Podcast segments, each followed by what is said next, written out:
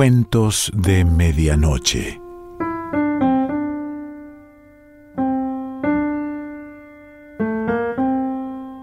El cuento de hoy se titula Los rústicos caballeros y pertenece a Giovanni Verga.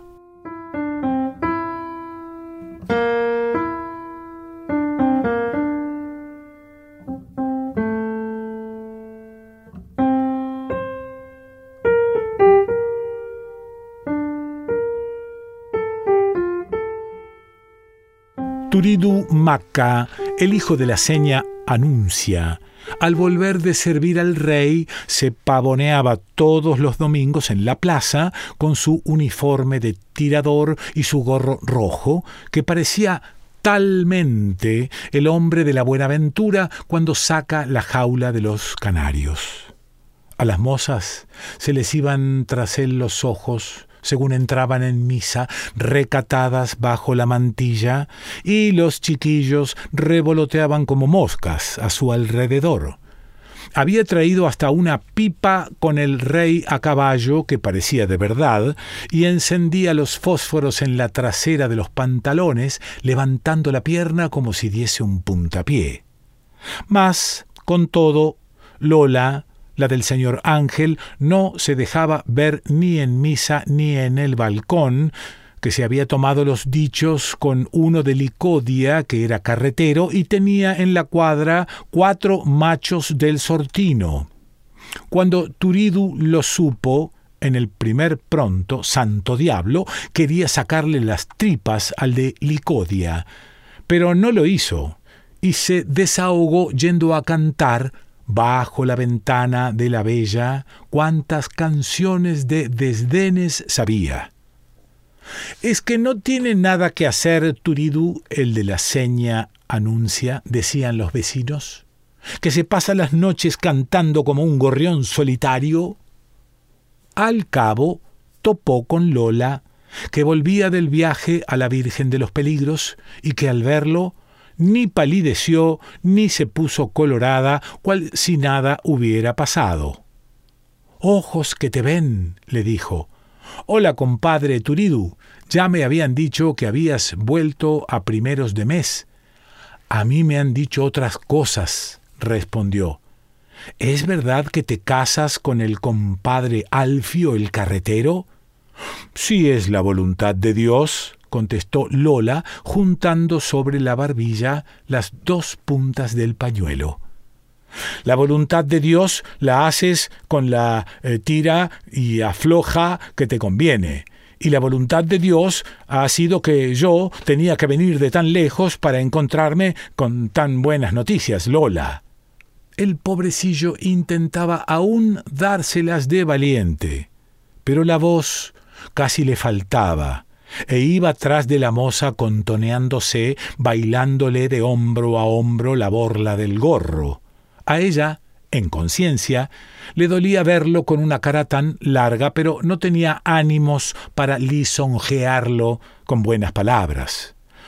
Oye, compadre Turidu, le dijo al fin, déjame alcanzar a mis compañeras. ¿Qué dirían en el pueblo si me vieran contigo?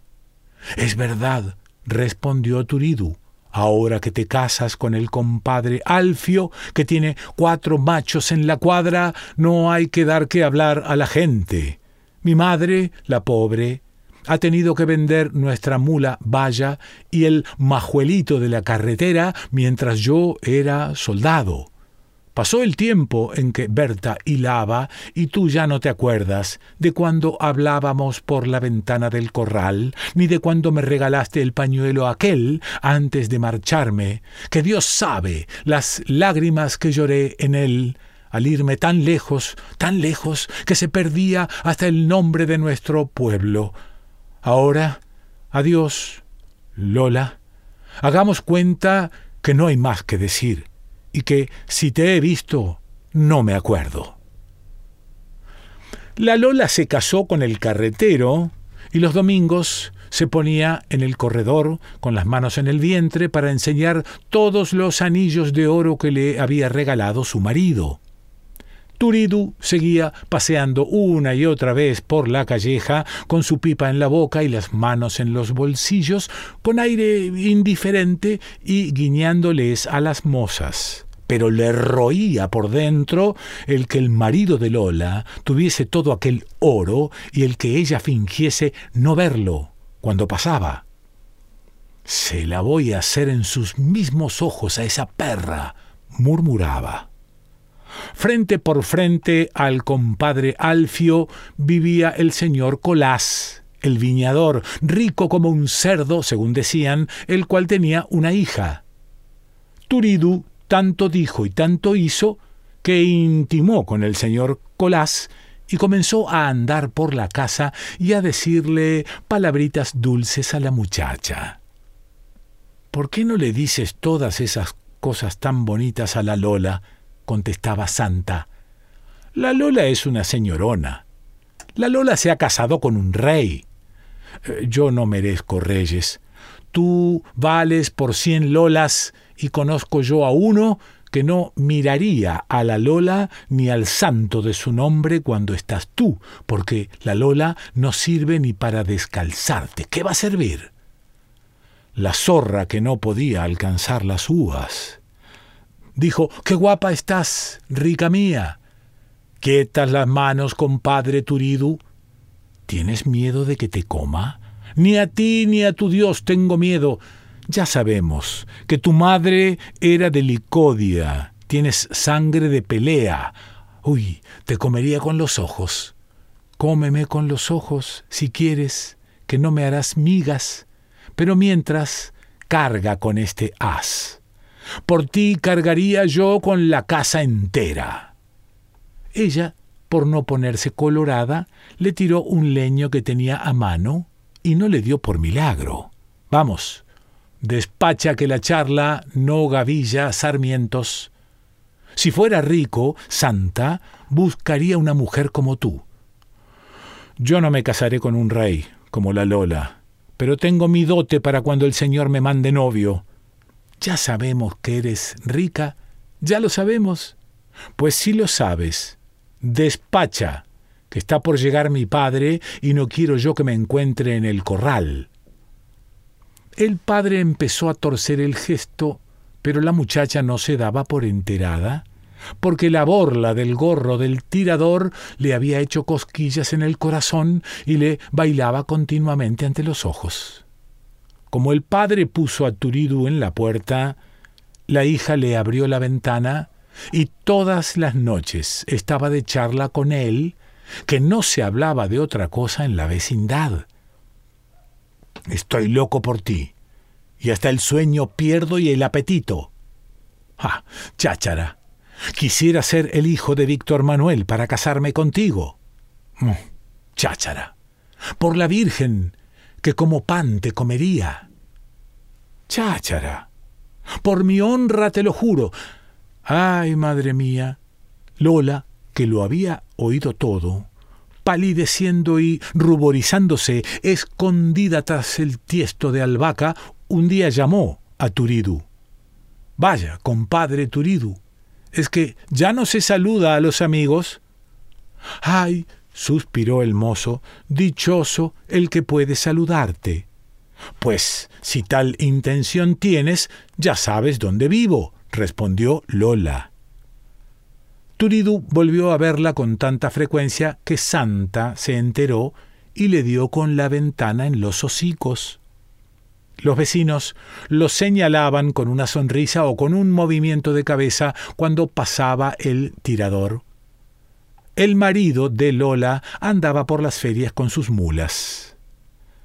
El domingo quiero ir a confesarme, que esta noche he soñado con uvas negras, dijo Lola.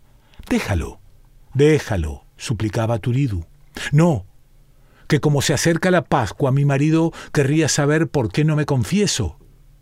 Ay, murmuraba Santa, la del señor Colás esperando turno de rodillas ante el confesionario donde Lola estaba haciendo la colada de sus pecados.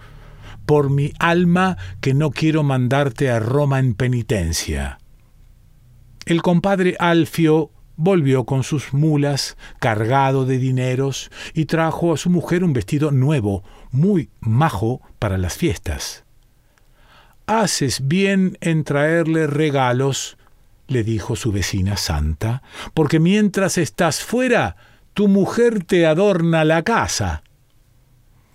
El compadre Alfio era uno de esos carreteros que llevan la montera a la oreja y al oír hablar de su mujer de aquel modo, mudó de color, como si le hubiesen dado una puñalada. Santo diablo. exclamó. Como no hayas visto bien, no les dejo ni ojos para llorar a ti ni a toda tu parentela. No acostumbro llorar yo, respondió Santa. Ni siquiera he llorado al ver con estos ojos entrar a Turidu, el de la seña anuncia, en casa de tu mujer. Está bien, respondió el compadre Alfio. Muchas gracias. Turidu, ahora que había vuelto ya el marido, no rondaba de día por la calleja y distraía el tedio en la taberna con los amigos. La víspera de Pascua tenían sobre la mesa un plato de salchicha, cuando entrando en esto el compadre Alfio, con solo ver el modo que tuvo de mirarle, comprendió Turidu que había ido a arreglar cuentas, y dejó el tenedor en el plato. ¿Tienes algo que mandar, compadre Alfio? le dijo. Nada, compadre Turidu, sino que hace ya tiempo que no te veo y quería hablarte de lo que sabes. Turidu, al pronto, le había ofrecido una copa, pero el compadre Alfio la rehusó con la mano. Entonces Turidu se levantó y le dijo Pues aquí me tienes, compadre Alfio. El carretero le echó los brazos al cuello. Si quieres ir mañana a las chumberas de la cancilla, podremos hablar de nuestro asunto, compadre. Espérame en la carretera al salir el sol e iremos juntos. Con estas palabras se dieron el beso de desafío, y Turidu le mordió la oreja al carretero, haciéndole así promesa solemne de no faltar. Los amigos, abandonando la salchicha, acompañaron silenciosos a Turidú hasta su casa. La seña anuncia, la pobrecilla, lo esperaba hasta tarde todas las noches. Madre, le dijo Turidú, ¿se acuerda cuando me fui al servicio que creía usted que ya no iba a volver? Deme un beso muy fuerte como entonces, porque mañana temprano tengo que irme muy lejos. Antes de ser de día, se calzó la faca que había escondido en el heno cuando se marchó soldado y se puso en camino hacia las chumberas de la canciria. Jesús, María, ¿a dónde vas tan furioso? lloriqueaba la Lola a punto de salir su marido. Voy ahí cerca, respondió el compadre Alfio, pero mejor te sería que no volviese nunca. Lola, en camisa, rezaba a los pies de la cama, llevándose a los labios el rosario que le había traído Fray Bernardino de los santos lugares, cuantas avemarías podía. Compadre Alfio, comenzó Turidu, luego que hubieran hecho un buen trecho de camino él y su compañero que iba callado y con la montera sobre los ojos. Como que hay Dios. Sé que no tengo corazón y que me dejaría matar. Pero antes de salir, he visto a mi vieja, que se ha levantado para verme marchar, con el pretexto de arreglar el gallinero como si le doliera el corazón. Y como que hay Dios, que te mataré como perro por no hacer llorar a mi viejecita. Eso está muy bien, respondió el compadre Alfio quitándose el farceto, así pincharemos con fuerza los dos.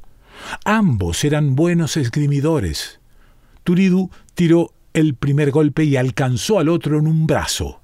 Al repetir, tiró a la ingle. Ah, compadre Turidu, ¿es que de veras quieres matarme? Sí, ya te lo he dicho. Acabo de ver a mi vieja en el gallinero y me parece tenerla continuamente delante. Pues abre bien los ojos. le gritó el compadre Alfio, porque vas a ir bien servido. Según estaba en guardia, agachado, para contener la herida que le dolía, y arrastrando casi el codo por el suelo, agarró un puñado de tierra y se lo echó a los ojos al adversario. ¡Ah! gritó Turidus cegado. ¡Soy muerto! Intentaba salvarse dando saltos desesperados hacia atrás, pero el compadre Alfio lo alcanzó con otro golpe en el estómago y otro en el cuello. Y tres. Este por haberme adornado la casa. Ahora tu madre dejará en paz las gallinas. Turidus se tambaleó un poco entre las chumberas y cayó luego como una piedra.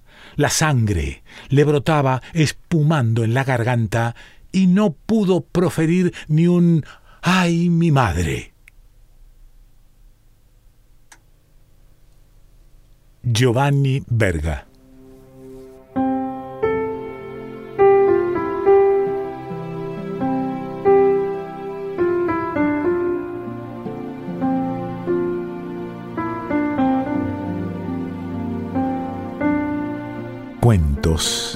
de Medianoche.